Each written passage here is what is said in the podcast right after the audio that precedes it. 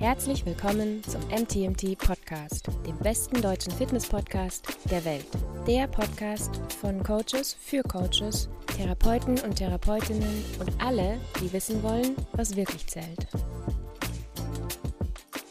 Herzlich willkommen zum MTMT Podcast. Schön, dass ich wieder da sein darf, solange ähm, das noch der Zustand ist, den dann ja, wir uns alle wünschen. Was? was passiert? Was, was, was hast du heute mitgebracht für uns, Christopher? Ich habe heute mitgebracht die African Bowl von Löwenanteil. Heute steht hier mal wieder das große Glas auf dem Tisch. Das können wir kurz vergleichen. Das große Glas hat 570 Gramm, 37 Gramm Protonen, 473 Kalorien. Das kleine Glas, die Chunky Bowl, Lime Curry hat 380 Gramm, deutlich weniger Gesamtinhalt. 32 Gramm Protonen, auch ein bisschen weniger Protonen und 433 Kalorien. Mhm. Ich weiß nicht genau, was das zu bedeuten hat, aber ähm, ihr könnt ja selber entscheiden, was ihr jetzt besser findet. So. Aber. Hast du eigentlich schon mal zwei Flavor gemixt? Na, das ist mir zu verrückt. Hm. Das ist mir zu verrückt. Schreibt mal in die Kommentare, ob ihr es schon mal gemacht habt. Wahrscheinlich schon, oder? Das ist ja eigentlich naheliegend. Weiß nicht. Ist ja nicht alle so in der Küche so experimentell und so crazy drauf wie du.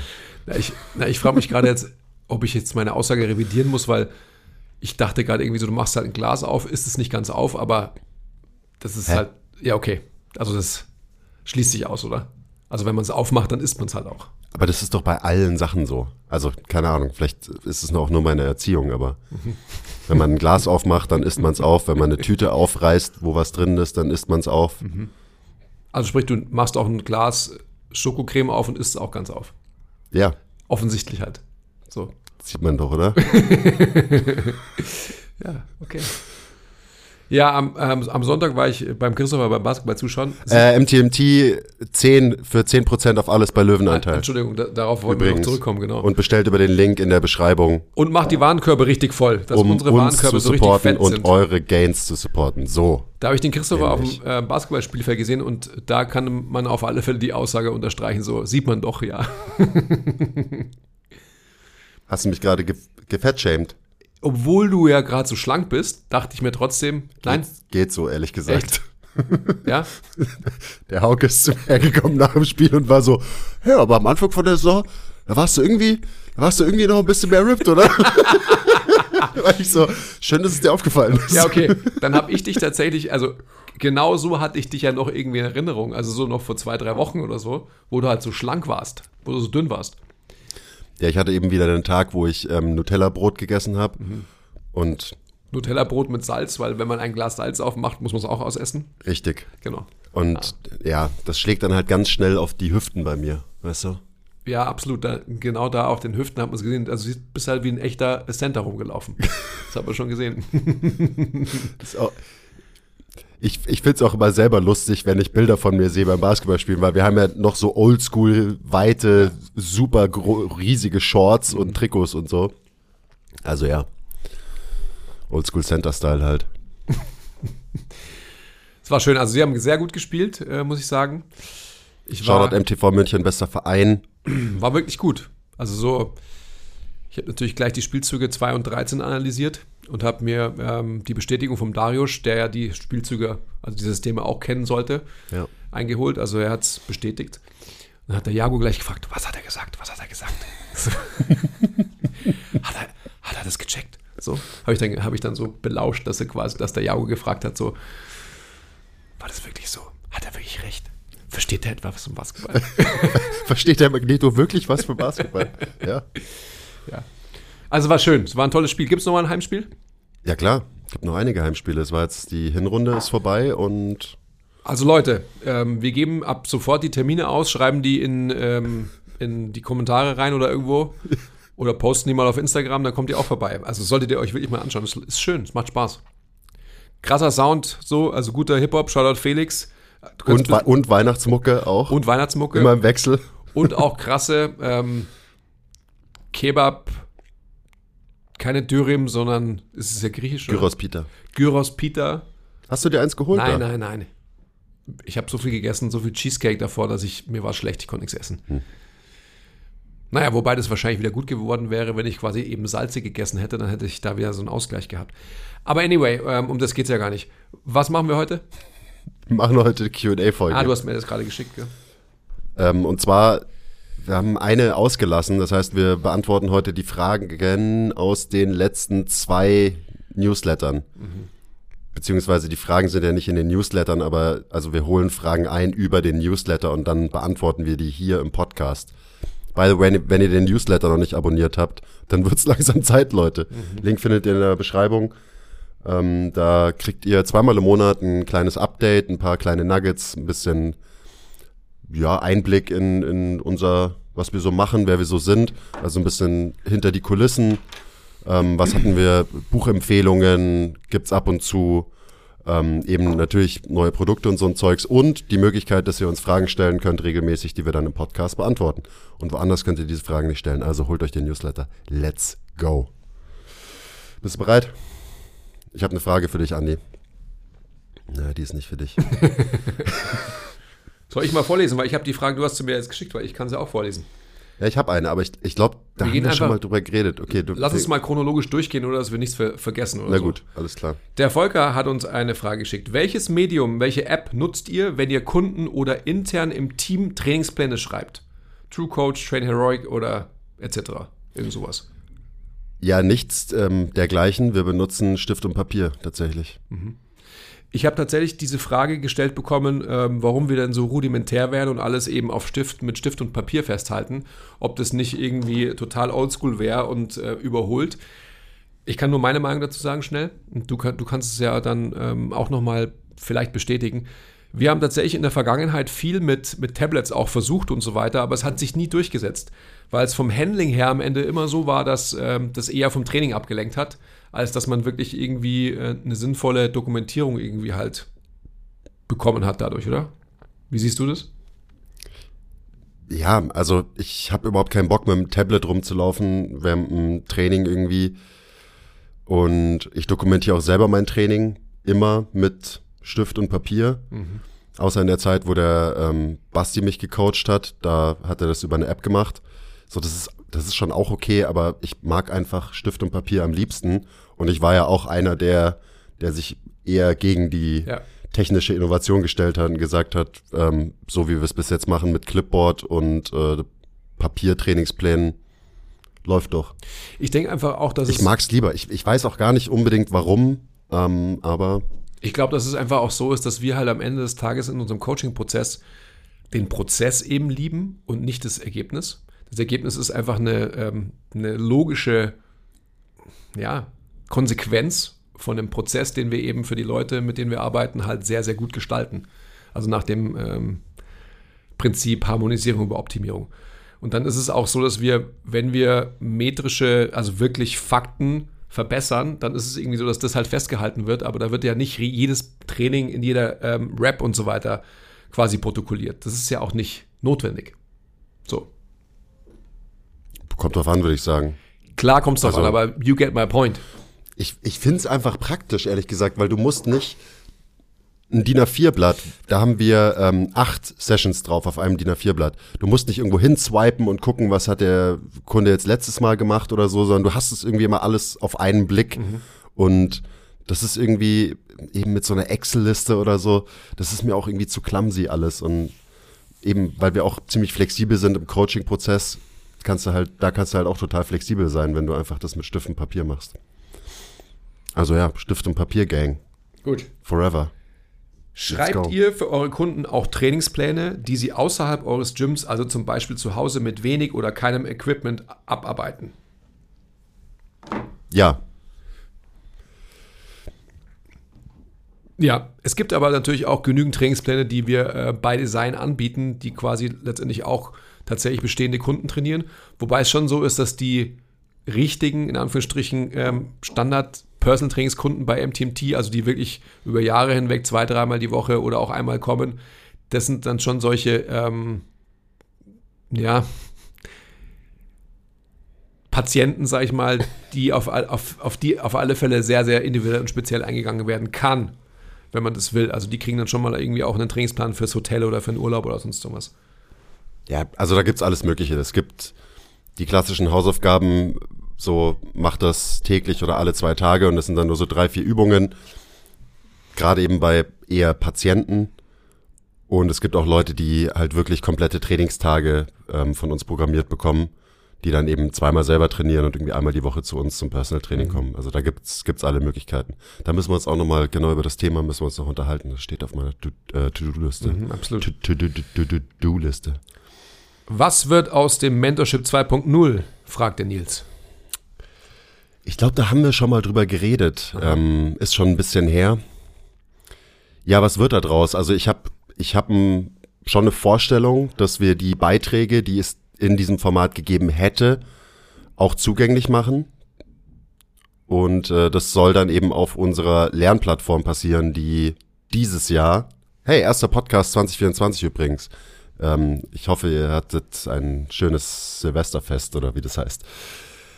Ähm, dieses Jahr wird die MTMT Lernplattform rauskommen und da werde ich auf jeden Fall versuchen, die Experten dazu äh, zu motivieren, dass sie ihre Beiträge eben dort teilen am Genau, Ende. das war, das war glaube ich, so ähm, das Conclusio von dem Ganzen. Genau, das ist, ist nach wie vor auf jeden Fall ein Anliegen, dass ich das oder dass, dass wir das äh, auf jeden Fall zugänglich machen, weil es wäre total schade, wenn die, die Inhalte irgendwie nie das Licht der Welt erblicken würden. Genau. Ähm, es geht schon weiter. Jetzt weiß ich aber nicht, von wem die Frage ist. Die Frage Die 4. ist, die ist auch vom Nils. Ah, ja, macht Sinn. Zach Couples meinte, dass einer seiner Fehler war, Leute in Ranges zu trainieren, die sie nicht ownen, da sie sonst zu sehr kompensieren. Fragiles Denken oder angebracht, je nach Intensität, Umfang und dem Individuum? Gute Frage, finde ich. Oh ja, ist eine sehr gute Frage, über die ich mir ähm, natürlich auch sehr, sehr viele Gedanken mache. Das ist ja auch so ein Thema zwischen, ich sag mal, dem Eddie und uns und unserer Philosophie, weil auf der einen Seite auf jeden Fall fragiles Denken, aber auf der anderen Seite ja auch technisch gesehen nicht falsch. Und also das ist genauso der, ja, so eine große Frage. Also natürlich muss man dann erstmal fragen, was bedeutet Ranges, die die Leute nicht ownen überhaupt? Genau.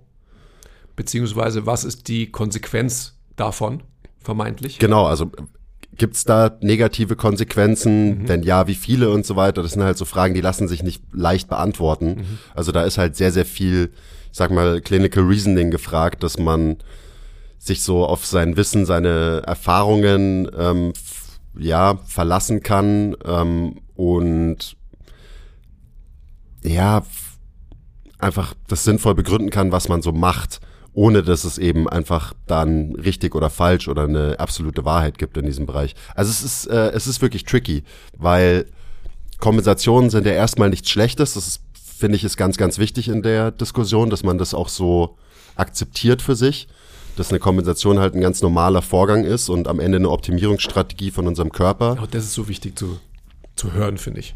Das ist eine notwendige Optimierungsstrategie. Genau, also man könnte es auch eigentlich eher, oder man sollte es eher positiv konnotieren als negativ. Aber natürlich ist es so, dass wenn gewisse Gelenksysteme zum Beispiel sich nicht so bewegen, wie sie sich bewegen sollten oder könnten, dass es halt Konsequenzen hat. Das, das, das ist auch ein Fakt.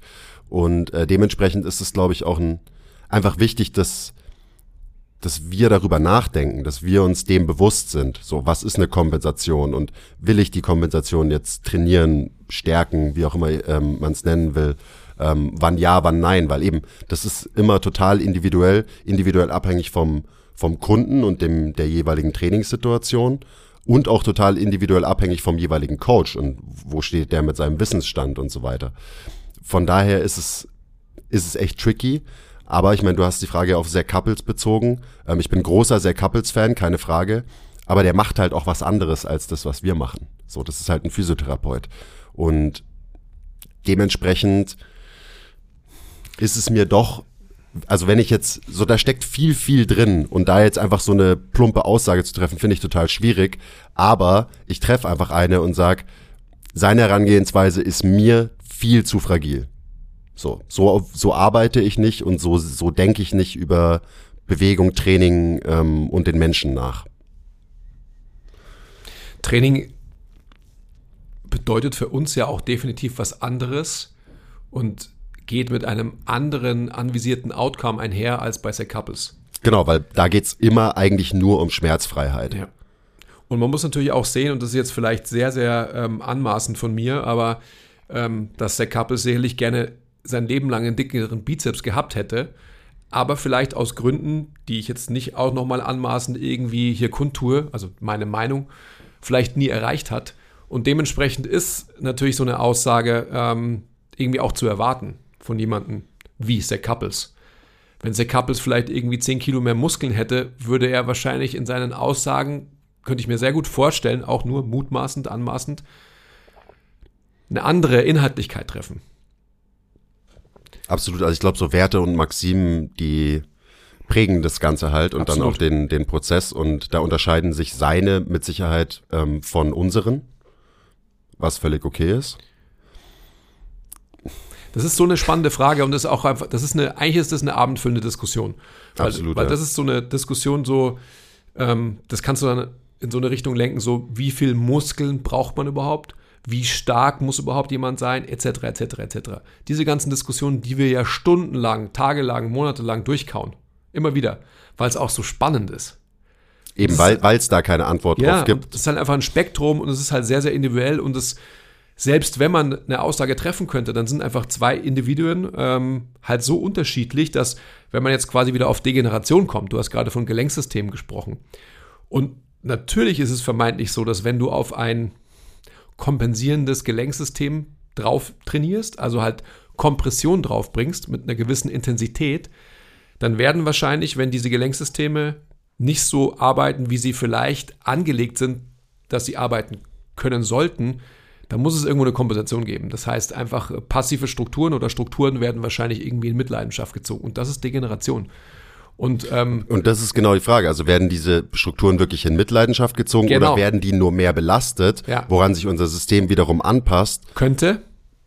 Das weiß man ja eben nicht. Genau. Und das ist genau das, was ich sagen will. Genau und da sind Menschen einfach so unterschiedlich und bei dem einen funktioniert es, dass sich Gewebe anpassen, auch wenn sie vielleicht in nicht in Anführungsstrichen optimalen Positionen trainiert werden. Mhm. Und bei einem anderen Menschen ist es eben nicht der Fall, weil der oder die eben halt nicht die ich sag mal, Anpassungsfähigkeit hat. Und das ist halt genau, also diese ganzen ähm, Überlegungen fließen halt in diese Frage mit ein. Ja. Aber ich würde trotzdem insgesamt behaupten, dass wir den Menschen noch mehr als ein antifragiles Wesen ansehen, als zum Beispiel ein Zach Couples, was auch wieder total logisch ist, weil wenn du ein Physiotherapeut bist, dann arbeitest du hauptsächlich mit, ich sag mal, kaputten Menschen oder mit vielleicht fragilen Menschen und wenn du ein Trainer bist, dann hast du eine andere Population und das prägt natürlich auch dein Bild von Menschen und deine eigenen Werte und wie du eben an, an diese ganze Sache Training, Reha, whatever ähm, rangehst. Und das ist die Grundlage äh, für die Beantwortung der Frage. Genau das, was du gerade gesagt hast. Das muss man sich immer vor Augen halten, dass das das Maßgebliche ist. Das auch determiniert vielleicht, ähm, warum jemand den einen oder den anderen Beruf wählt. So, auch das, ja. also es ist, ähm, es ist eine total, total spannende Frage, weil eben so dieses, eine Kompensation, also wann fängt eine Kompensation an, quasi, frage ich mich auch immer wieder.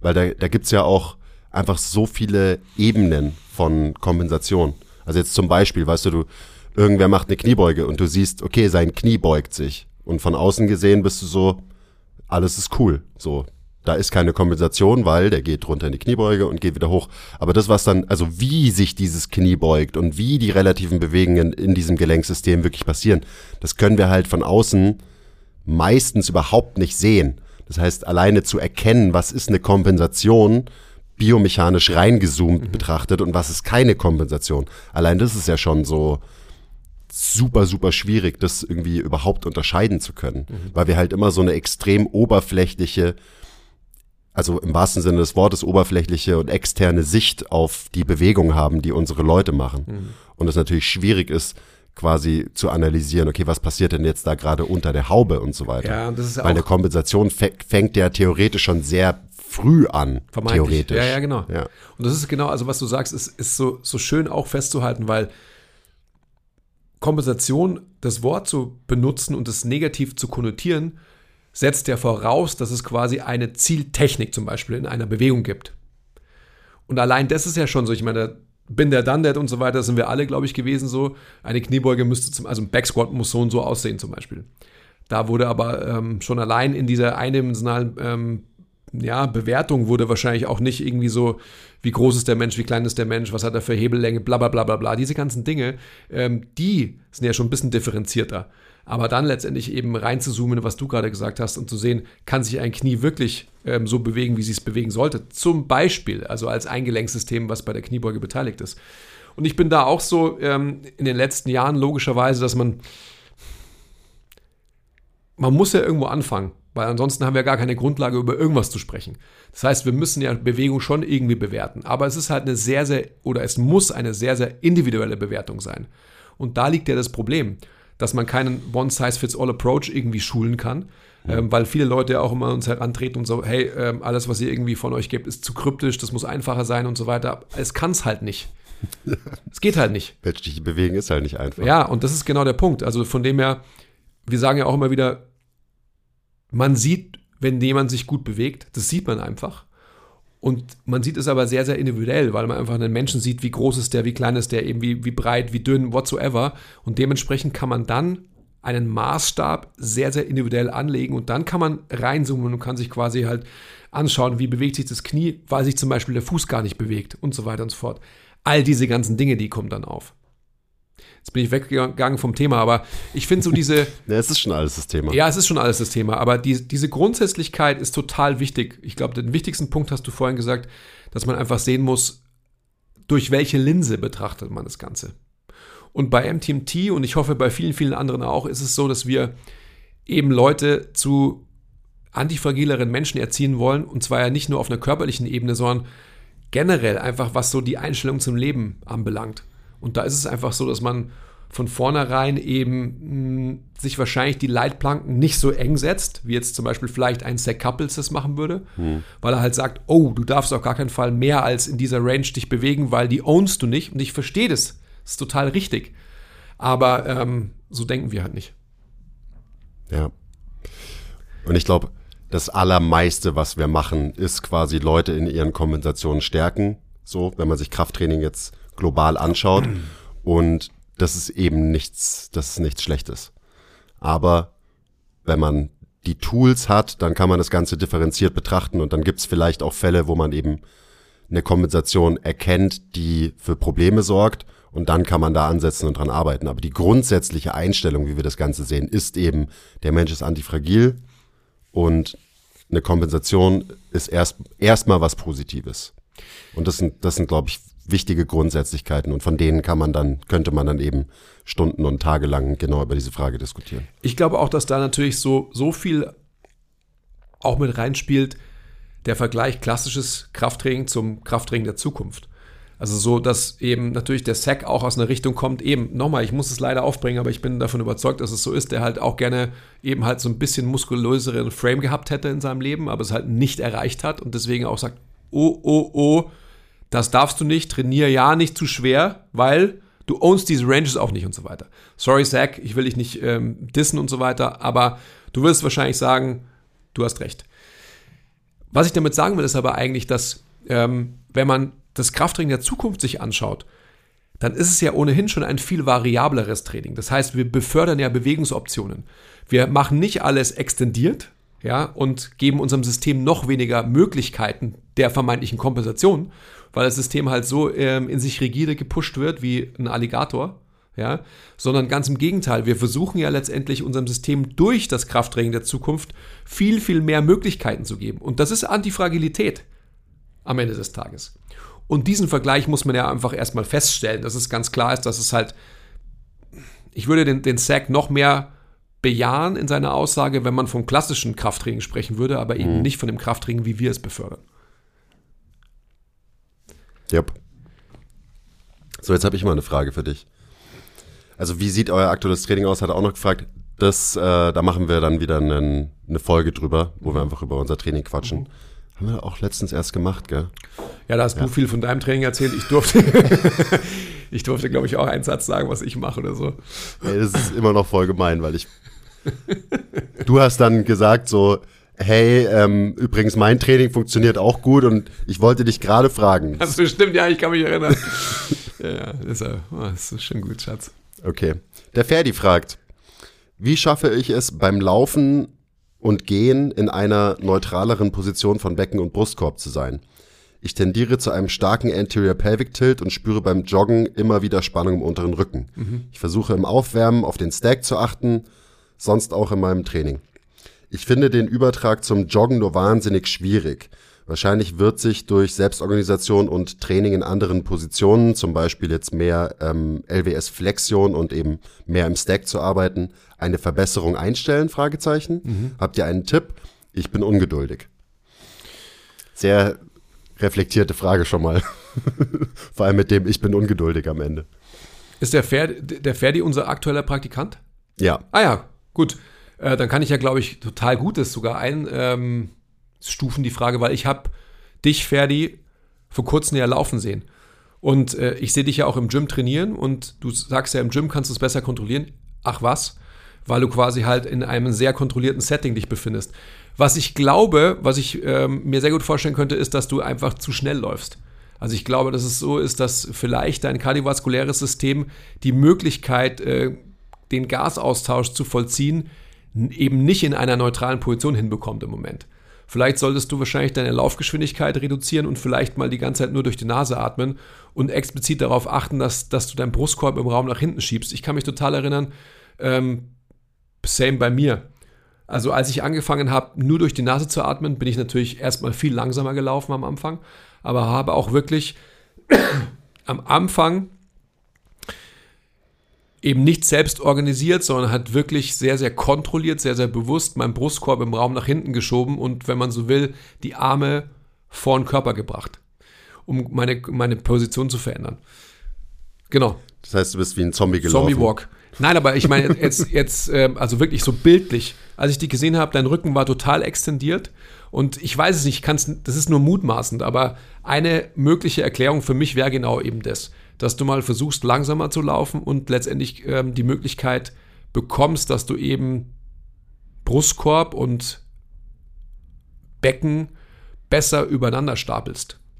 Also doch auch während dem Laufen tatsächlich aktiv auf den Stack achten, beziehungsweise darauf achten, dass, dass der Brustkorb im Raum eher hinten bleibt. Ich glaube, ich glaube, das Klingt ist schon anstrengend, also wenn du Ja, jetzt eine halbe glaub, Stunde laufen gehst und die ganze Zeit da irgendwie drauf achten musst. Ich glaube eben nicht. Ich glaube nicht, dass man es proaktiv machen muss. Ich glaube, dass einfach, wenn du deine Laufgeschwindigkeit drosselst, dass dann die Möglichkeit, in Anführungsstrichen, besser hier, also halt adäquater zu atmen, gegeben ist. Ich glaube einfach, also das ist wirklich nur ja, Musma- und biomechanisch veränderst du natürlich auch was, wenn du langsamer läufst, weil du dann wahrscheinlich mehr Fersenkontakt hast. Genau. Nicht so Ähm, viel und- Vortrieb hast und so weiter. Genau, läufst vielleicht nicht nur auf dem Vorderfuß, was ja automatisch schon dich nach vorne schiebt im Raum. Genau, und das ist genau der Punkt, den ich, den ich da eben auch gesehen habe. Also ein sehr, sehr aufrechtes Laufen, ein sehr, sehr vorfußbetontes Laufen. Ja, die Frage ist, nicht, also auch wieder eine, über die man ewig reden könnte, weil es die Frage nach dem Übertrag ist und gerade eben sowas wie, ja gut, wenn ich jetzt viel auf den Stack achte in meinem Krafttraining, so wird es überhaupt jemals einen Übertrag aufs Laufen haben. Und ja, man weiß es nicht. Das ist immer die Sache mit diesem Übertrag. Man macht irgendwelche Sachen und man muss irgendwie darauf vertrauen, dass das System das dann eben auch überträgt auf andere Aktivitäten, ohne dass man jemals wirklich weiß, ob's sich überträgt und wenn ja, wie viel und so weiter. Mm, Aber vielleicht geht's auch gar nicht darum, dass man unbedingt einen Übertrag braucht. Das ist immer so ein Ding, was ich mir denk. Ähm, jetzt gerade bei dem Beispiel, vielleicht geht's im Krafttraining einfach nur darum, dass du dich eben belastest und bewegst in einer anderen Position, als du läufst. Und vielleicht ist das gut genug quasi. Und du brauchst gar nicht eine tatsächliche Veränderung ähm, für dein Laufmuster. Was nicht bedeutet, dass man die nicht herbeiführen kann. Das meine ich nicht. Aber also ich glaube, du, du verstehst meinen Gedanken und ich glaube, das ist generell ein wichtiger für alle, auch für Athletiktraining und so. Also wenn man immer über ähm, Übertrag auf durch Krafttraining nachdenkt, ähm, dann kann man da, glaube ich, auch so drüber nachdenken. Dann interpre- interpretiert man da zu viel hinein und erwartet von Krafttraining zu viel. ja, Ja. voll. Weil eben gerade sowas wie, ich meine, das bedeutet ja, dass dein Körperschwerpunkt nach vorne verschoben ist, während du läufst. Und natürlich arbeiten wir da im Gym-Setting jetzt selber und auch mit unseren Kunden immer viel dran, dass Leute ihren Körperschwerpunkt besser kontrollieren und managen können. Aber das ist, du hast es vorhin gesagt, wir machen das in so einer krass kontrollierten Umgebung und das ist so anders als eben zum Beispiel laufen gehen oder eben ein sportlicher Kontext wie eine Spielsportart oder so. Ähm, das ist halt Welten davon entfernt und deswegen kann man auch nicht damit rechnen, dass es da einen schnellen und einen großen Übertrag gibt am Ende des mhm. Tages. So, es klingt vielleicht pessimistisch, aber und das steckt ja auch in deiner Frage drin, so du bist ungeduldig. Ja, also biomechanische Muster zu verändern, das ist halt, das dauert halt wirklich lang. Absolut. Und da muss man dann halt auch viel trainieren, also viel Arbeit im Krafttraining reinstecken, ähm, weil das ist natürlich auch eine wichtige Variable dafür, ob es einen Übertrag gibt und wann es den gibt, logischerweise. Also wie lang und wie regelmäßig und wie konstant und wie intensiv äh, machst du dein Krafttraining und so weiter, wie sehr ist es überhaupt Priorität für dich, etc., etc. Also ich würde da wirklich diesen Transfergedanken vom Krafttraining zum Laufen, den würde ich überhaupt nicht anstellen, sondern ich würde quasi das Laufen als Laufen sehen und das Krafttraining als Krafttraining. Und ähm, wenn du so willst, hast du ja da auch unterschiedliche Intensitäten und das habe ich ja auch schon ein paar Mal gesagt, dass man Krafttraining ja auch so durchführen könnte, dass es halt, dass die Atmung die Intensität determiniert. Also sprich, wenn du halt keinen Stack mehr halten kannst, so, dann ähm, hörst du halt mit deinem Satz auf, dann unterbrichst du den Satz oder brichst den ab. Und beim Laufen ist es, also Ferdi jetzt nochmal auf dich explizit eingehend. Ich glaube, dass in dir unglaublich viel Energie slash Aggression, das meine ich gar nicht negativ, schlummert. Und ich glaube, dass einfach so, ähm, gerade Laufen ist bei dir auch so, da kommt viel, viel raus. Und das interpretiere ich jetzt nur kurz ähm, in der kurzen Sequenz, als ich dich gesehen habe beim Laufen, aber auch das Gespräch, das wir geführt haben, etc., etc. Und wie ich dich so, so im Gym wahrnehme.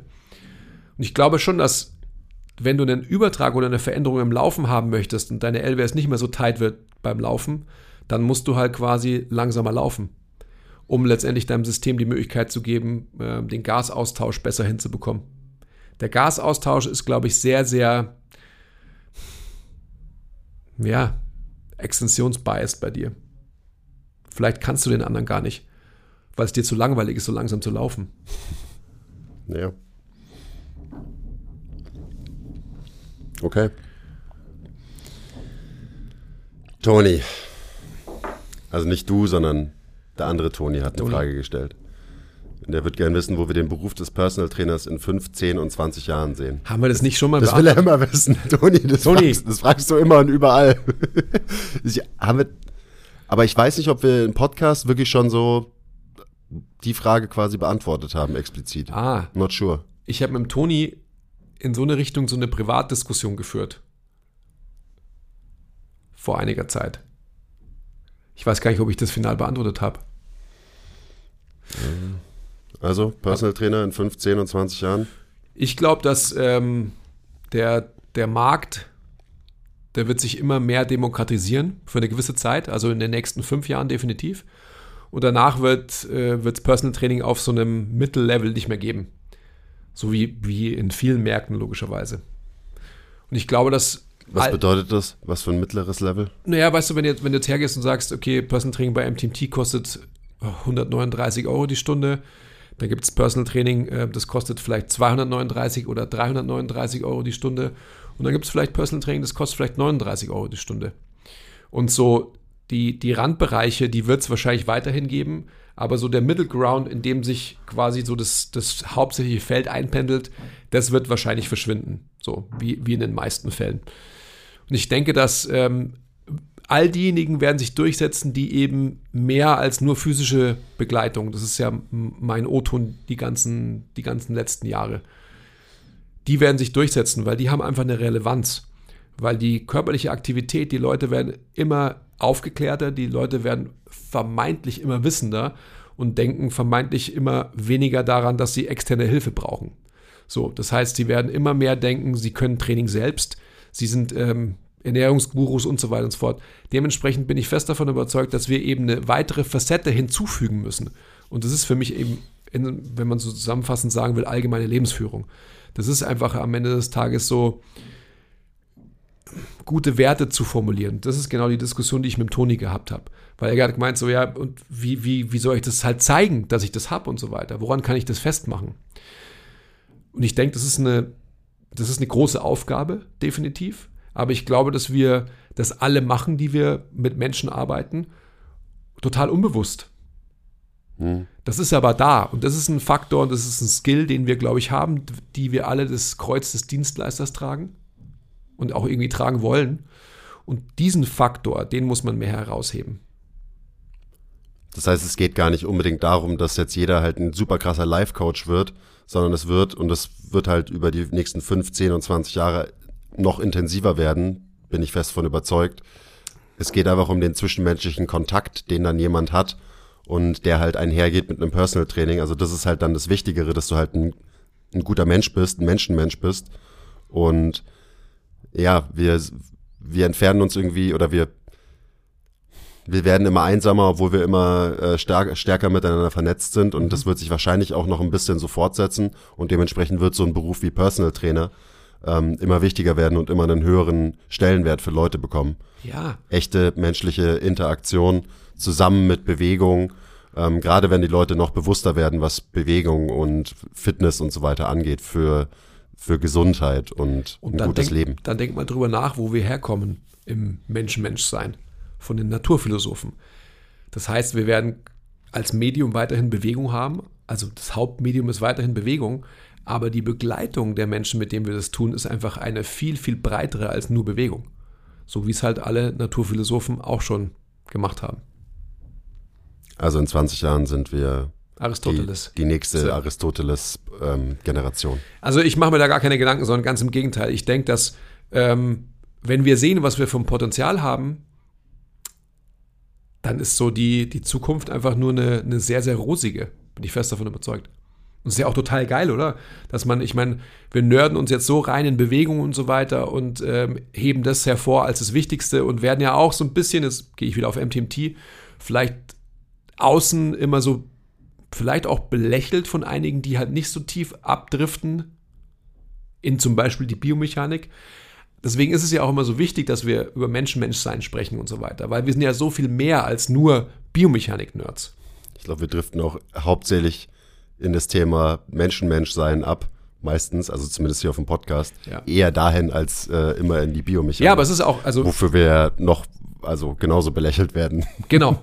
Aber es sind halt einfach, vielleicht sind es einfach so, ähm, es sind halt so radikal neue Themen für so viele Menschen. Und alles, was neu ist, ist natürlich erstmal ähm, das ist Voodoo oder vielleicht sind es sogar Hexerei. Hexern, Verschwörer oder so. Hexer.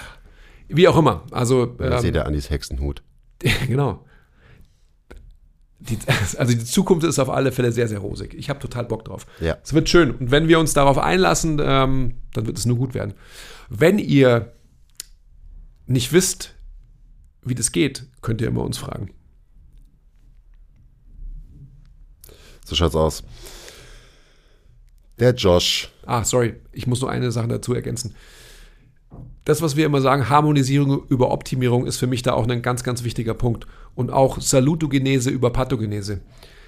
Wenn wir es halt checken, dass wir eben Menschen da anpacken, wo sie wirklich sind und nicht unser eigenes Bild auf die Menschen anwenden, das ist ja auch das, was wir immer und immer wieder sagen, dann haben wir eine unglaubliche Möglichkeit. Und zwar in allen Belangen des Menschseins. Wenn man es jetzt auf äh, Bio, Psycho und Sozial runterbricht, dann halt auf die drei Faktoren, aber es beinhaltet natürlich insgesamt noch viel, viel mehr Facetten. Gut, weiter geht's. Ein paar Worte zu unserem Live-Mentorship. Du wirst drei bzw. fünf Tage mit uns gemeinsam trainieren, wirst sehr viel hospitieren und wirst eins zu eins von uns gecoacht. Es ist unsere intensivste und individuellste Ausbildung, egal ob du am Anfang deiner Karriere stehst oder schon lange in der Branche bist. Wir holen dich genau da ab, wo du stehst. Für weitere Informationen check den Link in Bio. Josh will wissen, wie steht anatomisch funktionell Hüftbeuger und Zwerchfell in einer Verbindung? Und wie hat ein Verlust der Zone of Apposition einen negativen Einfluss auf den Hüftbeuger? Haben wir auch gerade schon gesagt, eigentlich so, mehr oder weniger. Ja. ja, also versinnbildlich kann man sich das auch ähm, an Ferdis Position beim Laufen anschauen. Ja, einfach. Also wie, Vielleicht, wie sorry, stehen die wenn- anatomisch funktionell? Wenn ich dich erstmal zwischenfrage, so für alle, die vielleicht nicht wissen, was eine Zone of Apposition ist. äh, Zone of Apposition ist quasi, wie viel Kuppel kann dein Zwerchfell bilden in einer ausgeatmeten Position? Okay. Also wie viel, Wie viel Zwerchfell schmiegt sich von Ah, innen gegen deinen Brustkorb an? Ja, ist gleich quasi, wie viel Kuppelbildung hast du da? also wie das ist viel, eine Zone of Apposition. wie also. viel Kontaktfläche hat der Muskel Zwerchfell, also das Gewebe innerhalb vom Brustkorb, also sprich an den Rippen, oder? So, also dass Genau. man sich bildlich gut Also vorstellen man hat halt in seinem Brustkorb dieses Zwerchfell und das ist halt wie so ein, ähm, keine Ahnung, Ballon. Und wenn der, wenn das Zwerchfell kontrahiert, dann sinkt dieser Ballon ab und wird flach. Und wenn man ausatmet und das Zwerchfell entspannt sich, dann steigt es quasi auf, weil auch so ein Unterdruck entsteht in unserer Brusthöhle und dann schmiegt sich, schmiegen sich eben die Seiten vom Zwerchfell auch an die Innenseiten von unserem Brustkorb an, so ungefähr. Also so sollte das laufen, wenn wir atmen mit dem, mit dem Zwerchfell. Also das ist erstmal eine Zone of Apposition. Und ja, wie, wie stehen die beiden anatomisch funktionell oder wie, wie sind die verbunden? Ja, sie sind verbunden, also sie sind halt miteinander verwachsen. Dein Zwerchfell ist quasi verwachsen mit deinem Hüftbeuger und das sollte auch eigentlich nicht so was Besonderes sein. Ich habe immer das Gefühl, das ist dann so, uh, wusstest du übrigens, dass der Hüftbeuger in dein Zwerchfell übergeht? So, ja, alles geht in alles über. So alles ist irgendwie miteinander verwachsen und ver vernetzt in unserem Körper. Das, man hat immer so ein rudimentäres, primitives Bild im Kopf, weil man Anatomie eben in Isolation lernt. Du lernst diesen Muskel, der zieht von da nach da. Dann lernst du den Muskel, der zieht von da nach da. Der Muskel heißt so, der Muskel heißt so. Aber in der Realität gibt's da halt keine Trennung, sondern es gibt nur fließende Übergänge. Und deswegen ist es auch nichts Besonderes erstmal, dass zum Beispiel der Muskel Zwerchfell mit dem Muskel ähm, Iliopsoas verwachsen ist, sondern das ist, das ist der Standard in unserem Körper. Das ist das. so, so ist es, so läuft es eigentlich immer. Ähm, so, das, man kann es auch so betrachten, dass eigentlich so unser myofasziales System halt ein einziges Kontinuum ist, wo es überhaupt keine Unterbrechungen drin Okay, Punkt. Jetzt kommen wir wieder zurück. Rand over. Rand over. Und wie genau das jetzt funktionell zusammen funktioniert, ähm, boah, schwierig. Also ich, ich, ich weiß es auch nicht genau, aber es würde natürlich Sinn machen, dass wenn zum Beispiel dein Zwerchfell eine konzentrische Orientierung hat, dass ich das vielleicht auch auf einen Hüftbeuger übertragen kann und dann halt nicht nur der eine Muskel in einer konzentrischen Orientierung existiert, sondern halt quasi die ganze Kette, wo eben der Hüftbeuger dann dazugehört. Ähm, sprich, es kann sein, dass wenn du deine Zone of Apposition verlierst, dein ähm, Tonus im Hüftbeuger auch eher weiter oben ist. Aber das habe ich jetzt nicht ganz verstanden, dass du sagst, du, du verstehst jetzt, oder was, was war dein Wortlaut, weiß ich jetzt nicht mehr, aber so quasi, äh, du hast da Unverständnis darüber, weil du hast doch höchstes Verständnis darüber, dass dieser, dass dieser Komplex irgendwie halt in Anführungsstrichen zusammengehört. So. Ja, aber da, da hört es dann quasi auf. Also so die genauen Zusammenhänge, wann jetzt genau und wie viel sich jetzt zum Beispiel eine muskuläre Orientierung von der einen Struktur auf die andere Struktur überträgt oder wie diese, diese, ähm, diese Strukturen dann in Bewegung eben wirklich funktionell zusammenarbeiten und so. Also so genau, genau reingezoomt, ähm, ist es halt einfach so, wie immer, so hochkomplex, was da alles passiert unter der Haube, Ja, ja, ähm, dass ich es halt nicht genau sagen ja, kann. ja, das ja. meine ich. Jetzt sei nicht so, äh, sei nicht so falsch bescheiden, weil Okay. Naja, ich meine, Zone of Apposition ist ja auch gleich, wenn man so will, Stack ist Neutralität im System. ja. Neutralität im System heißt erstmal, dass quasi ein Muskel sich aus dieser Neutralität in beide Richtungen bewegen kann. Wenn jetzt ein Stack nicht gegeben ist, dann wird die Zone of Apposition auch nicht gegeben sein. Also zum Beispiel bei jemandem wie im Ferdi beim Laufen, der quasi ähm, APT daherkommt und wahrscheinlich den Rippen halt extrem geflärt sind.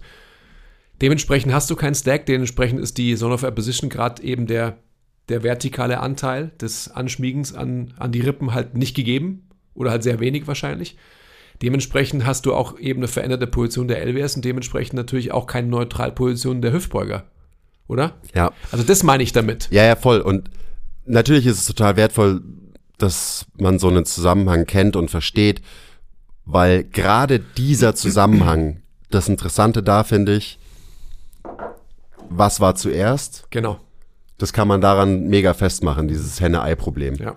Weil wenn dein Körperschwerpunkt aus Gründen nach vorne wandert und dein Becken nach vorne kippt, dann befindet sich deine Hüfte halt in Flexion. Das heißt, dein Hüftbeuger wird konzentrisch ausgerichtet sein. Und man könnte argumentieren, dass diese konzentrische Ausrichtung sich die Kette nach oben fortsetzt und du dadurch deine Zone of Apposition verlierst und dein Atemmuster sich verändert, weil dein Becken nach vorne gekippt ist. Man kann aber auch sagen, hey, du hast keine Zone of Apposition, weil dein Atemmuster aus Gründen X, zum Beispiel viel Stress oder viel Stressatmung oder so, Viele Säbelzahntiger. Genau. Dein, dein Atemmuster verändert sich, deine Position vom Brustkorb verändert sich, dadurch flacht dein Zwerchfell ab, du verlierst deine Zone of Position und dadurch kippt dein Becken nach vorne, weil dein Hüftbeuger mehr konzentrisch arbeitet und das bedeutet, dass deine Hüfte gebeugt wird und mh, wenn das Becken nach vorne kippt, dann ist es relativ gesehen halt Hüftbeugung. Also das ist, das macht natürlich irgendwie mir Spaß, darüber nachzudenken, aber das meine ich auch so, weiß nicht genau, was zuerst war. Und wahrscheinlich war nicht das eine oder andere zuerst, sondern beides ist irgendwie gleichzeitig passiert, ähm, weil eben alle Faktoren von oben und von unten gleichzeitig wirken und sich auch gegenseitig beeinflussen in diesem ganzen Prozess.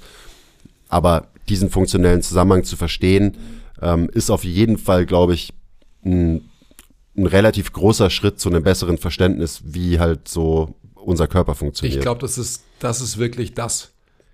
Also ich, es geht ja auch um PDF am Ende des Tages. Das gehört ja alles Ja. zusammen.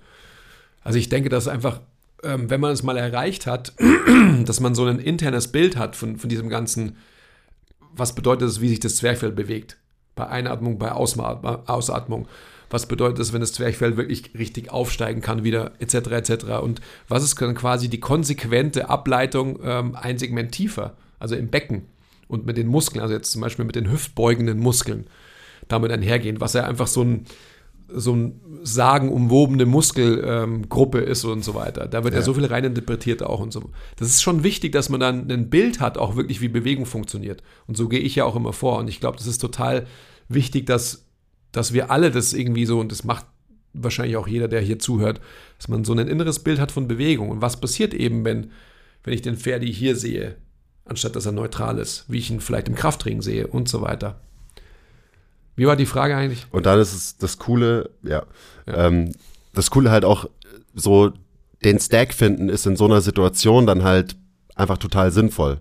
So wir, weil da geht's ja jetzt darum, das Zwerchfell beeinflusst maßgeblich die Position vom Brustkorb, beziehungsweise die Position vom Brustkorb beeinflusst maßgeblich die Funktion vom Zwerchfell und genauso ist es auch mit dem Hüftbeuger und dem Becken. Und wenn wir diese beiden ähm, Strukturen, Becken und Brustkorb halt wieder anders zueinander ausrichten können, dann verändern wir dadurch automatisch auch die Orientierung von diesen Muskeln. Also in dem Fall jetzt Zwerchfell und Hüftbeuger. So, das ist Position diktiert Funktion. Deswegen ist uns das wichtig. Deswegen machen wir Positionsarbeit, deswegen machen wir Atemarbeit und so weiter und so weiter. Also das sind natürlich alles ähm, dann dementsprechend schon auch für die Praxis wichtige Zusammenhänge, Absolut. wichtiges Hintergrundwissen. By the way, ähm, am 14.01. haben wir einen Eintagesworkshop zu Atem- und Positionsarbeit Ah. hier bei uns im Gym bei MTMT, ähm, der extrem viel Praxis beinhalten wird. Also falls ihr das, worüber wir jetzt gerade so kurz gesprochen haben, in der praktischen Anwendung äh, mit uns erfahren wollt, dann äh, checkt das Ganze aus und den Link packen wir euch in die Beschreibung. Weil ich es hier gerade, da, da steht es an der Tafel. Und also ich will jetzt gar nicht What a coincidence. noch viel weiter ähm, sprechen, aber es geht einfach darum, dass wir bashen ja auch nicht Stretching zum Beispiel, sondern es geht einfach darum, dass man halt weiß, was man halt wirklich vom Stretching bekommen kann.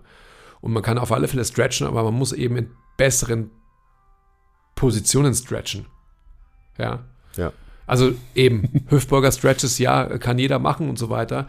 Die, die Frage ist einfach immer, was, was will man da, damit erreichen? Ich sage ja immer wieder, Leute kommen, gehen in, in Hüftbeuger Stretches und ähm, was passiert dann meistens? Sie werden da wahrscheinlich ausatmen. Und was passiert durchs Ausatmen? Das Zwerchfell kann wieder Tonus kann aufsteigen. Sich, genau, Zone of Position kann sich bilden, Nervensystem wird parasympathisch Richtig. stimuliert Ganz genau. und so weiter. Die Position verbessert sich und dementsprechend ist quasi die, die Auslenkung vom Nervensystem eine ungestresstere und dementsprechend wird ein äh, verringerter Spannungszustand wahrgenommen. Oder man macht den Hüftbeuger-Stretch halt so, dass es deine Hüftbeuge eigentlich gar nicht stretcht, sondern du dich nur in noch mehr LWS-Lordose rein jammst Genau. und äh, du vielleicht deine, weiß ich nicht, deinen Rektus ein bisschen dehnst oder so, aber du eigentlich nicht wirklich einen Einfluss hast auf die relative Position zwischen, oder du beeinflusst die relative Position zwischen Femur und Becken nicht. Und darum geht's ja. Wenn du deinen Hüftbeuger dehnen willst, dann geht's ja um diese Position.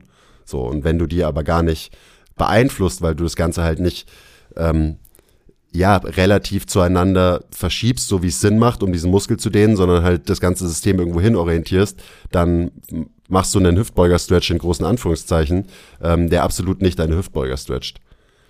Wir haben gerade, wer hat, wer hat, irgendwer hat, wollte hier gerade einbrechen, Leute, deswegen waren wir auch kurz so. Ja, der Tilo, der alte Kleptomaniac. Der Tilo wollte einbrechen. Gut. Ähm, der Schwein. Wie, ist die Frage beantwortet? Die Frage ist jetzt beantwortet, offiziell. okay. Ähm, der Max fragt, aber Max, ist Shoutout. eine gute Frage, aber schon so. Die mit der, die gerade. Ja. Ja, voll. Klar.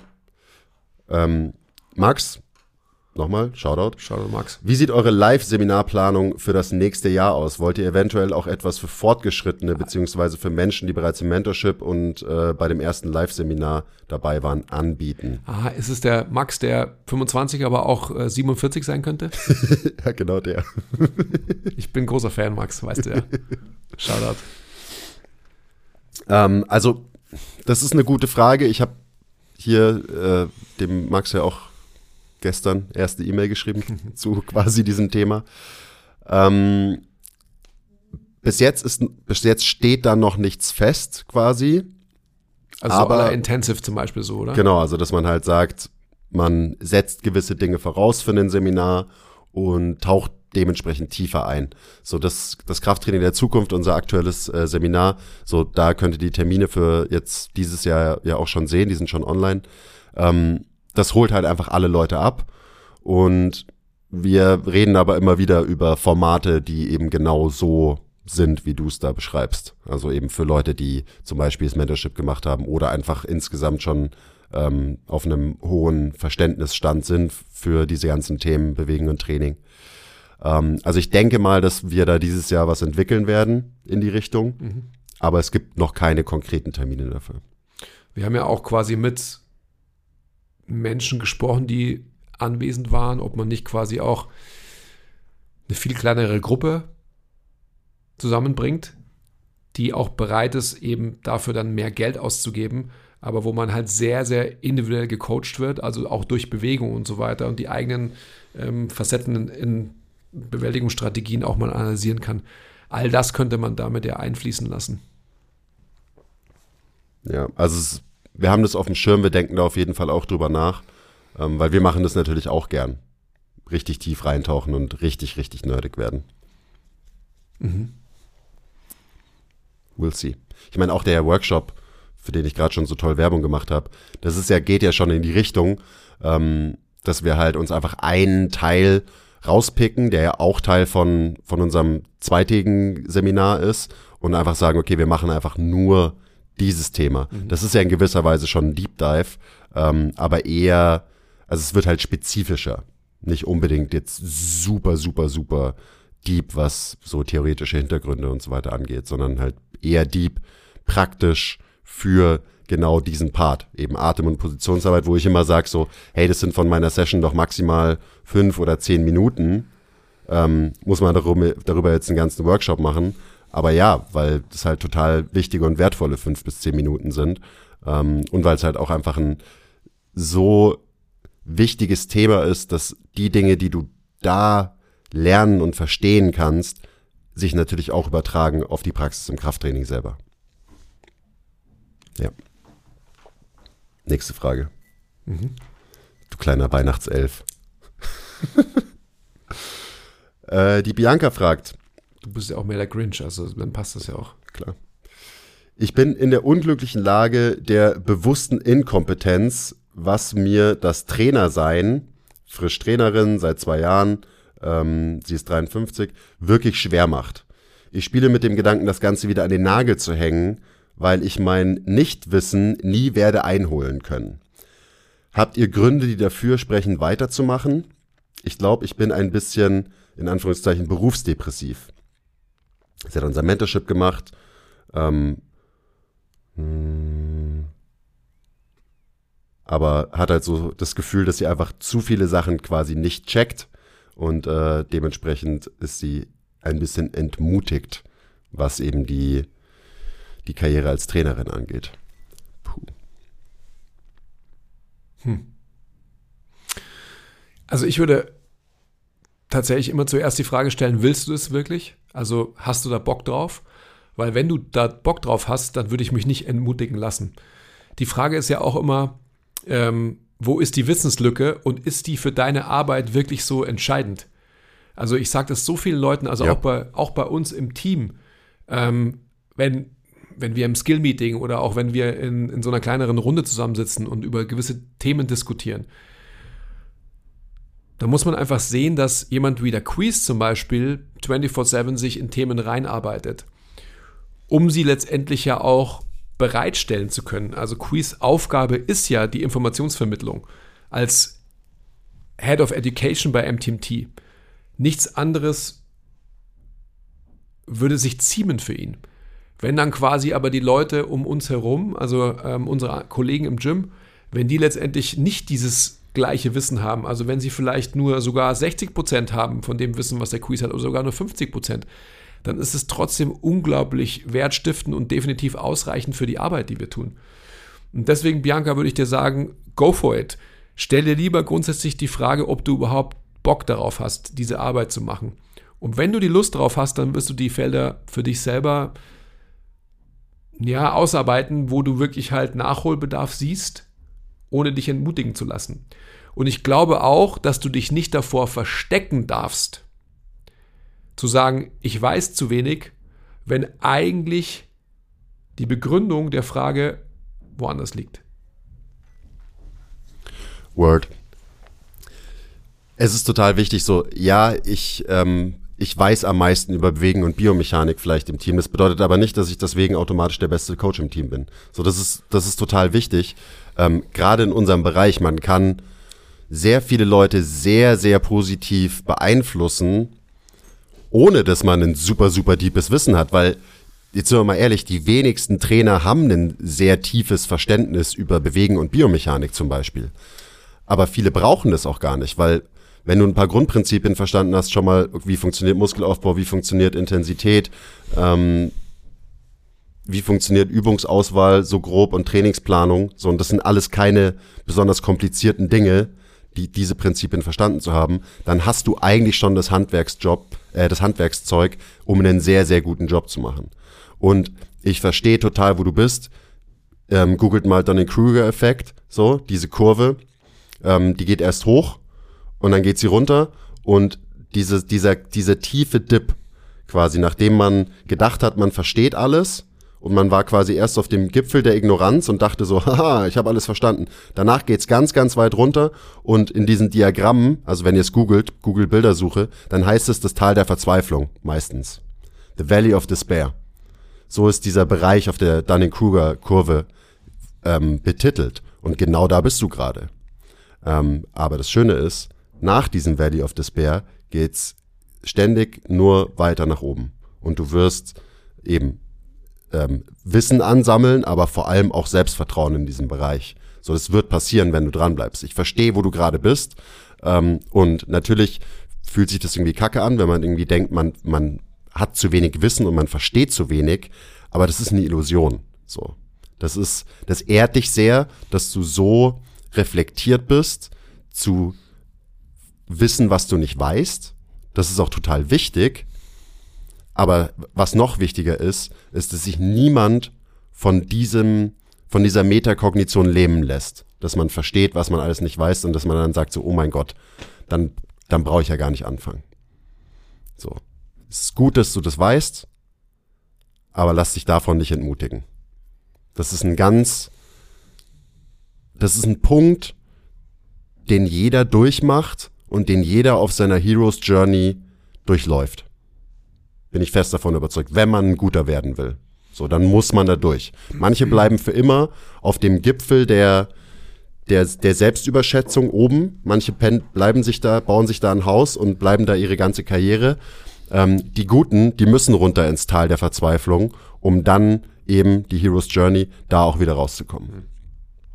Und natürlich ist es alles verbunden mit dem, was der Andi gesagt hat. Logischerweise. Natürlich muss man seine Motivationen hinterfragen und da auch wahrscheinlich sehr, sehr ähm, tief schürfen. Und ja, einen guten Job zu machen als Trainerin bedeutet nicht, dass du das, den super überkrassen Wissensschatz über Bewegung und Biomechanik unbedingt brauchst. Das ist auch, auch wichtig zu wissen. Wenn du die richtigen Motivationen hast, die richtigen Werte hast, wenn du ein Menschenmensch bist, wenn du Bock auf die Sache hast, dann let's fucking go. Mhm. Let's go. Was gibt's noch? Sorry, ich bin kurz abgelenkt. Hör auf, dich fremd zu beschäftigen. Patricia da. fragt, welche Meinung wir zu isometrischen Übungen haben. Hallo Basti? Kann, sollen wir den Basti kurz zuschalten? das wäre doch schön. Soll ich ihn kurz anrufen? Ich glaube.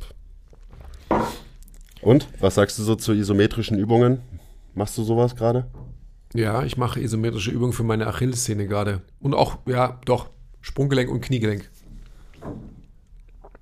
Weil ich denke so, dass meine ähm, Strukturen vielleicht dann irgendwie stärker werden. Dass da was einschießt. Ja, hoffentlich ist es so.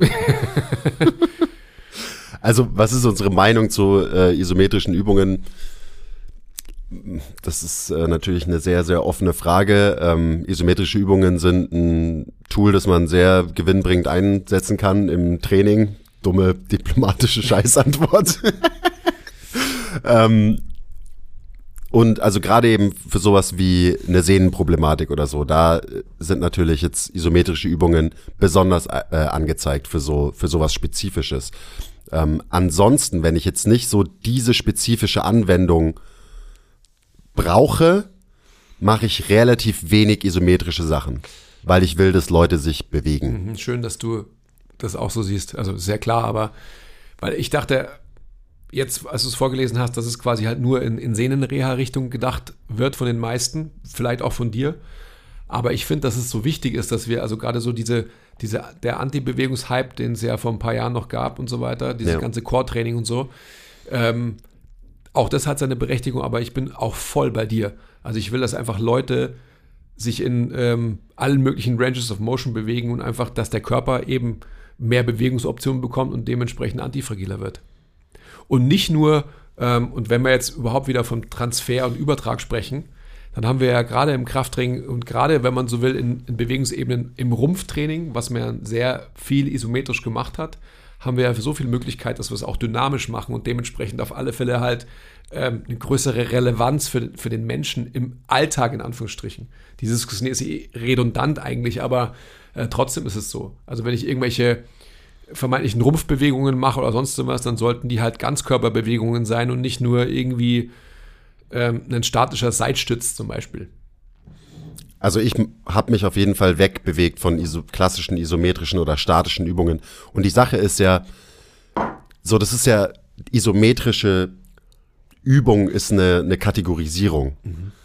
Und wenn man sich jetzt wieder genau anschaut, was passiert denn, wenn wir trainieren, dann passieren natürlich auch, wenn wir uns dynamisch bewegen, dauernd isometrische Kontraktionen. Also da, da gibt es einen großen Unterschied zwischen eben einer isometrischen Kontraktion und wie oft man das auch hat in Bewegung, logischerweise. Also Beispiel, du machst eine Kniebeuge. Natürlich kontrahiert dein Core irgendwie isometrisch währenddessen.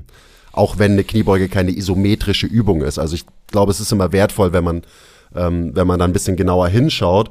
Und, also der ähm, Unterschied zwischen isometrisch und statisch. So dieses, das ist, muss man wahrscheinlich da ja, und, e und eben der Unterschied zwischen einer isometrischen Übung und einer isometrischen Kontraktion und so weiter.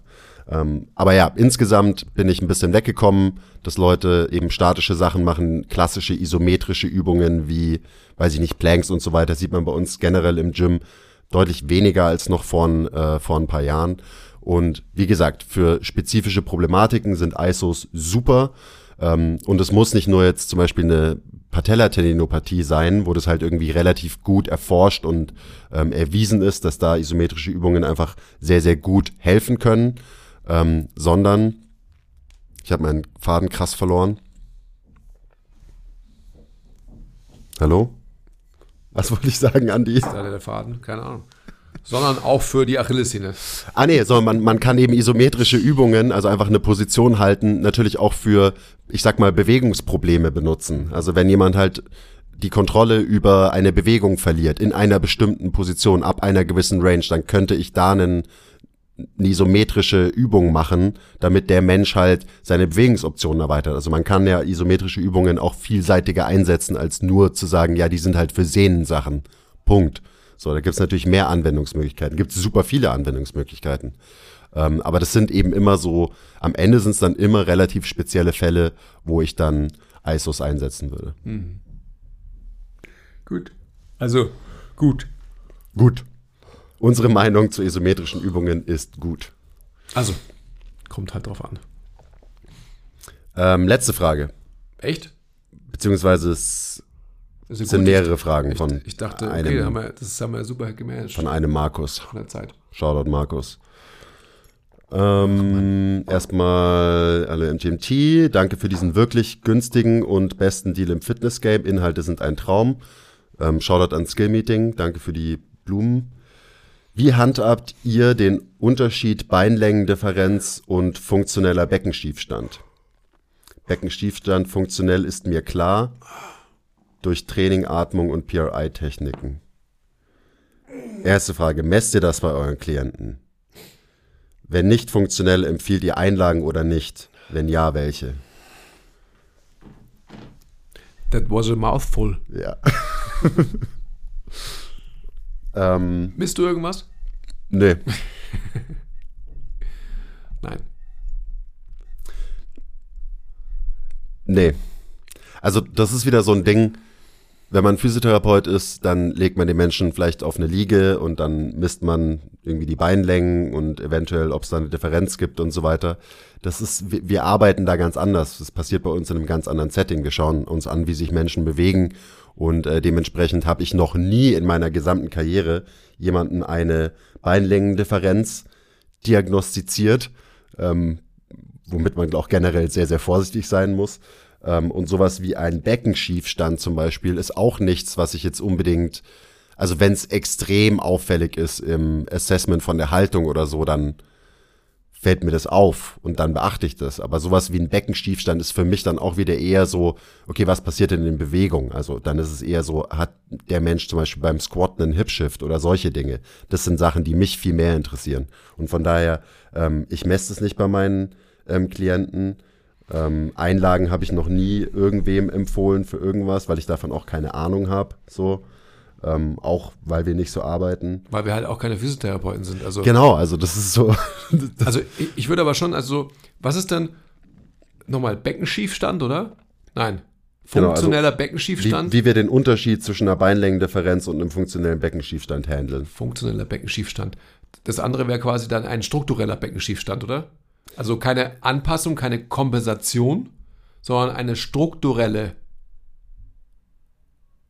Gegebenheit. Ich glaube, es, also es geht ja am Ende geht es darum, es gibt echte Beinlängendifferenzen, dass wirklich die Beine von Menschen unterschiedlich lang sind. Das meine ich damit. Und auf der anderen Seite gibt es eine funktionelle Beinlängendifferenz, die von einem Beckenschiefstand kommt. Das heißt, die Beine sind eigentlich gleich lang, sie erscheinen nur unterschiedlich lang, weil dein Becken unter, ähm, ja, schief steht. Okay. So, das ist so, das ist ja, das ist ein Ding. Und da Es gibt diesen Unterschied. Genau, und das ist halt, das ist schon sehr, also das ist interessant, finde ich.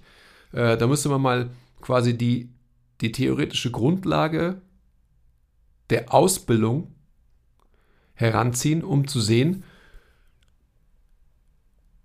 wie die Häufigkeit ist, eben links zu rechts. Ob der, ob der Asymmetrie des Menschen da Rechnung getragen wird oder eben nicht. Du weißt, worauf ich hinaus will. Weil das ist schon, schon sehr spannend, finde ich. Also wie wird in der Orthopädie und wie wird äh, in der Physiotherapie, wie werden da Beinlängendifferenzen festgestellt und wie werden sie gesehen? Also ich, wenn jemand zwei unterschiedlich lange Haxen hat, also wirklich messbar oder halt durch eine Krankheit gibt es ja auch, dass einfach halt Gliedmaßen äh, nicht gleichmäßig wachsen oder so. Das ist was ganz anderes. Aber wenn die meisten Menschen dastehen und es wird ein, äh, eine Beinlängendifferenz irgendwie diagnostiziert, ist die nicht bei, bei Design der Asymmetrie geschuldet? Welches Bein wäre dann meistens das kürzere? Ja, kurz, Was würdest du vermuten? naja, kürzer ist ja, in Anführungsstrichen, ist ja In kein Anführungszeichen kürzer? Oder, naja, das, das linke, also das, das rechte ist halt vermeintlich die Seite, wo quasi das Becken höher steht, durch die Asymmetrie vom Zwerchfell auch und so weiter. Also das, was wir ja vorhin auch angesprochen haben. Dementsprechend könnte es halt so sein, dass die Leute halt sagen, ah, wir brauchen unbedingt den Ausgleich da. Und da wäre halt die Frage, ob Aber dann wäre ja das rechte Bein ähm, kürzer, wenn man es messen würde, oder? Wenn das Becken rechts höher steht. Naja, wenn, wenn, ist es, ist es kürzer oder ist es länger? Also gib mir mal, gib mir mal das Glas noch. Das Becken steht ja höher. So, Ja. so. Ist es dann nicht, ist es dann nicht länger, das Bein? Weil er quasi das Bein quasi das Becken ja nach oben schiebt, in der Theorie. Nicht in der äh, vermeintlich, in Anführungsstrichen, richtigen Theorie. So, weißt du, was ich meine? Wenn es ein wirklich strukture wenn es eine strukturelle Differenz wäre, wäre es so. Aber ansonsten, wenn jemand halt einfach auf einer Liege liegt und du testest es, dann wäre ja quasi das rechte Bein wahrscheinlich kürzer. Weil es hochgezogener ist. genau. Ja, genau. Das, das, das meine ich ja damit. Aber das ist, das ist halt eine spannende ähm, Diskussion, die man da mal führen müsste mit Leuten. Also, wo ist die Grundlage und wie ist die Häufigkeit in Beinlängendifferenzen, was auch immer das bedeutet? Ja. Ja, schon interessant, aber also ich meine, ihr merkt ja, das, das, das irgendwie schon. Also am Ende ja, wirklich. Weil ich habe mich noch nie wirklich damit befasst und ich glaube, Beinlängendifferenz ist in ganz, nicht immer, das will ich nicht sagen, aber in ganz, ganz vielen Fällen eine weitere Bullshit-Physio- ähm, die eigentlich scheißegal ist und scheißegal sein sollte und eben nur die normale Asymmetrie von unserem System quasi diagnostiziert. Und das ist keine Diagnose, sondern das ist einfach nur unser physiologischer Zustand, dass wir asymmetrisch sind. Also es ist ein schwieriges Thema. Und wie gesagt, ich sage nicht, ähm, dass es nicht manchmal eine starke Kompensation ist, die für Probleme sorgt und so. Aber- die Fälle gibt's bestimmt. Aber es ist, glaube ich, in den meisten Fällen ist es eher eine bullshit Aber siehst du, aber das, du kannst ja nur quasi das Narrativ so verfolgen, weil du die Grundlage dahinter verstehst. Deswegen ist es dir in deinem Prozess der Beurteilung egal, weil es dir egal sein kann. Ja. weil du die Asymmetrie verstanden hast. Und das ist ja genau die Frage, die ich stelle. Also wie sehr ist ähm, in den Curriculen ähm, der Orthopäden und des äh, Physiotherapeuten dieser Fakt verankert, dass wir halt asymmetrisch sind? Weißt du, was ich meine? Ja, ja, klar. Das ist doch die grundsätzliche Frage hinter diesem ganzen Themenkomplex. Hey, und ich kann mich erinnern, vor 20 Jahren, ich habe ja in der Praxis gearbeitet, wo halt extrem viel Skoliose-Patienten und Patientinnen waren und bin ja, also ich habe ja schlaflose Nächte gehabt, weil ich halt einfach Asymmetrie und Schiefheit im Körper halt durch, also versucht habe durchzustudieren von, von A bis Z und so weiter. Und bin nie auf einen finalen grünen Zweig gekommen. Und Skoliose ist ja nochmal was anderes, weil Skoliose ist halt eine wirkliche Veränderung ähm, der, der Wirbelsäule und alles, was damit einhergeht. Und diese ganzen Sachen existieren halt immer auf so einem krassen Spektrum, also Ja. auch Skoliose, weil jeder Mensch hat eine Skoliose, wenn Ja. man genau hinschaut. Aber das ist natürlich nicht das gleiche wie halt so eine richtig krasse Skoliose-Skoliose, wo du quasi, wenn du von hinten auf den Rücken von einem Menschen schaust, dir ähm, denkst so, okay, ähm, in welcher Bewegungsdimension bin ich denn jetzt gelandet und so. Aber weißt das du so, ist mit der Beilängendifferenz, glaube ich, halt das Gleiche. Das ist da. aber um das geht's ja, das ist doch total spannend, oder? Also nochmal, das, was ich vorhin gesagt habe, so, man müsste sich schon mal anschauen, ähm, wie die Häufigkeiten links zu rechts sind. Also ich finde so Left AIC Pattern muss man da quasi auch dann logischerweise irgendwie halt noch mitdiskutieren Ja. und muss sich halt bei Design anschauen, den David, ja, von Michelangelo und an dem könnte man festmachen, ähm, so als Role Model und dann einfach mal sehen, ist es wirklich so, dass es halt auf einer Seite halt häufiger der Fall ist, slash fast immer der Fall ist. Ich glaube, ah, ich kann mich jetzt nicht genau dran erinnern, das müsste ich nochmal nachgucken, weil ich weiß, dass ich die, die Studie ir- irgendwo habe, aber ich glaube, es gibt so eine, so eine ganz alte Studie, wo eben auch wahrscheinlich, ein, wahrscheinlich war es ein Physiotherapeut, so einen, so einen Muster beschreibt und das heißt, er hat es, glaube ich, sogar Short Right oder Left Leg Syndrome genannt oder so, was quasi so der Vorreiter vom Left ASC Pattern war. Also auch was, wo ähm, Ron Rauschka, also der PRI Oberbabbo, ähm, was auch in der Entwicklung von seinem Modell quasi eine wichtige Rolle gespielt hat. Also ich, ich glaube, dass, dass es eben das schon vor langer Zeit Leute irgendwie verstanden haben, dass es irgendwie so ein gewisses asymmetrisches Muster gibt, was man immer wieder sieht und immer wieder sieht. Und ich glaube eben, dass der das hauptsächlich an einer funktionellen Beindifferenz äh, festgemacht hat. Mhm. Ah, fuck, das muss ich, muss ich jetzt, wenn ich zu Hause bin, sofort nachschauen. Okay, wie war die Frage jetzt eigentlich? Ja, ähm, wie wir das handhaben, so. den, den, Unterschied zwischen ja. der funktionellen und der strukturellen Beindifferenz. Ähm, und unsere Antwort war ja quasi gar nicht auf, ja, auf eine Art und Weise. Weil dann ist ja auch so die Frage, ich meine, klar kann man dann irgendwie sagen, gut, dann brauchst du Einlagen, wenn du wirklich eine Beinlängendifferenz hast. Ähm, kann man machen, wahrscheinlich, I guess. Aber ansonsten so, auch da, was ist die, was ist die Konsequenz, wenn jemand wirklich unterschiedlich lange Beine hat im Training? So, ich werde den ja immer noch halt trainieren und dafür sorgen, dass er sich gut bewegt.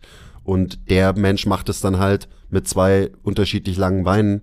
Und ja, aber ich glaube am Ende ehrlich, ehrlich, gesagt nicht, dass es den Trainingsprozess grundsätzlich irgendwie ähm, verändert oder total anders gestaltet dadurch. Also es ist so, ja. Das geht sehr in die Beantwortung der Frage, die vorhin mit Zach Couples aufkam, oder würde ich sagen? Habe ich auch gerade dran gedacht, ja. ja. Voll. Ja. Also. Deswegen habe ich auch gesagt, das ist so eine, ähm, oft wahrscheinlich eine, so eine Fragilitäts-Bullshit-Diagnose. Ja. Und, und der halt Fragilität so, ist da das wichtige Wort. Der halt so viel Stellenwert beigemessen wird, ja. wo man halt vielleicht vermeintlich irgendwie was feststellt und feststellen kann und dann sagen kann, ah, du bist das Problem. Ich finde es immer total schwierig, wenn man sich dann eben auf so einer strukturellen Sache aufhängt und dann irgendwie eben als Konsequenz so, uh, meine Struktur ist so und so, ich kann ja, deswegen kann ich das und das nicht machen. Also, dass man sich so abhängig macht von Struktur, weil man sollte sich eher abhängig machen von Funktion am Ende des mhm. Tages.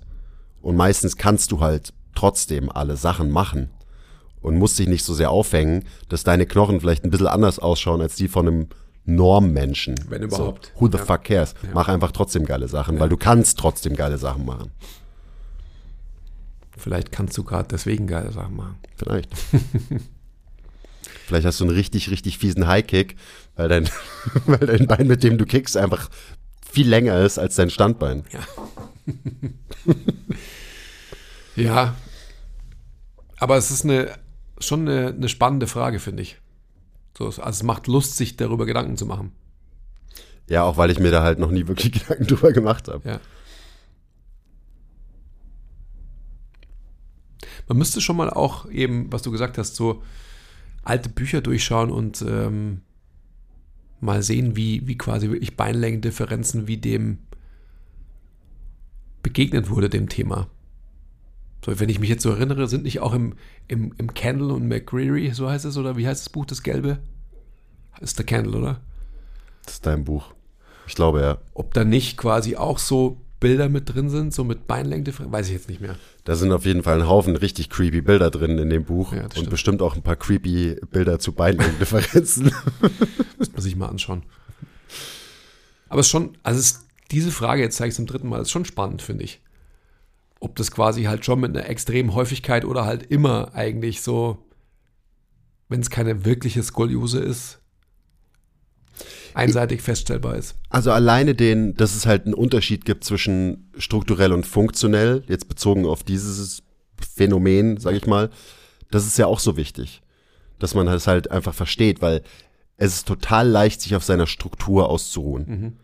Also zum Beispiel so, äh, du kannst dich tief beugen. Ja, das ist bestimmt, weil deine ähm, Hüftpfanne und dein Becken so und so geformt sind. Du wirst niemals tief beugen können. Sorry. Und das ist halt so, eine, also ganz oft eine billige Ausrede meiner Meinung nach. Also das ist auch das, was ich, was ich gerade versucht habe zu sagen. Und deswegen so, dass man sich diese Gedanken macht, dass es da halt Unterschiede gibt, ähm, das ist schon total wichtig. Und dass man eben nicht Struktur als fucking Ausrede hernimmt, um, weiß ich nicht was, zu machen oder nicht zu machen. Auch wenn es wahrscheinlich manchmal berechtigt ist. Gibt bestimmt Leute, die halt einfach so ein verbautes Becken haben, dass sie zum Beispiel wirklich niemals tief beugen können. Aber ich glaube, das sind deutlich weniger, als man oft so annimmt. Hm. Und ist ja auch klar, weißt du, Weil für dich als Trainer ist es total einfach zu sagen, ja, ist klar, dass du es nicht kannst. Ja. Weil mit meinem Röntgenblick sehe ich, dass du eine so und so geformte Beckenstruktur hast. Oder so. Ja, wobei wir, da wären wir wieder beim, beim Sack. So, so ein bisschen. Also bei, beim Sack-Sack. Anyway, ähm, gibt es noch Fragen? Annie Husel. Nee, das war die letzte Frage. Ah, Wenn ihr eure Frage im Podcast beantwortet haben wollt, wie gesagt, abonniert den Newsletter, ist in der Beschreibung und äh, alle paar Wochen schicken wir da quasi so eine Fragebox raus. Weiß gar nicht in welchen Abständen. Und deswegen gibt es auch regelmäßige Podcast QAs. Vielen Dank für Ihre Aufmerksamkeit bis bald. und äh, einen guten Start in das Jahr 2024. Ist das echt die erste?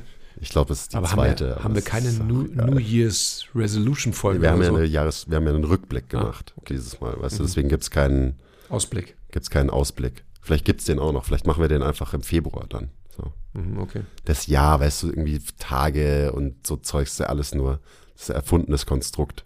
Da müssen wir uns nicht dran halten. Mhm. Okay, bye. Ciao.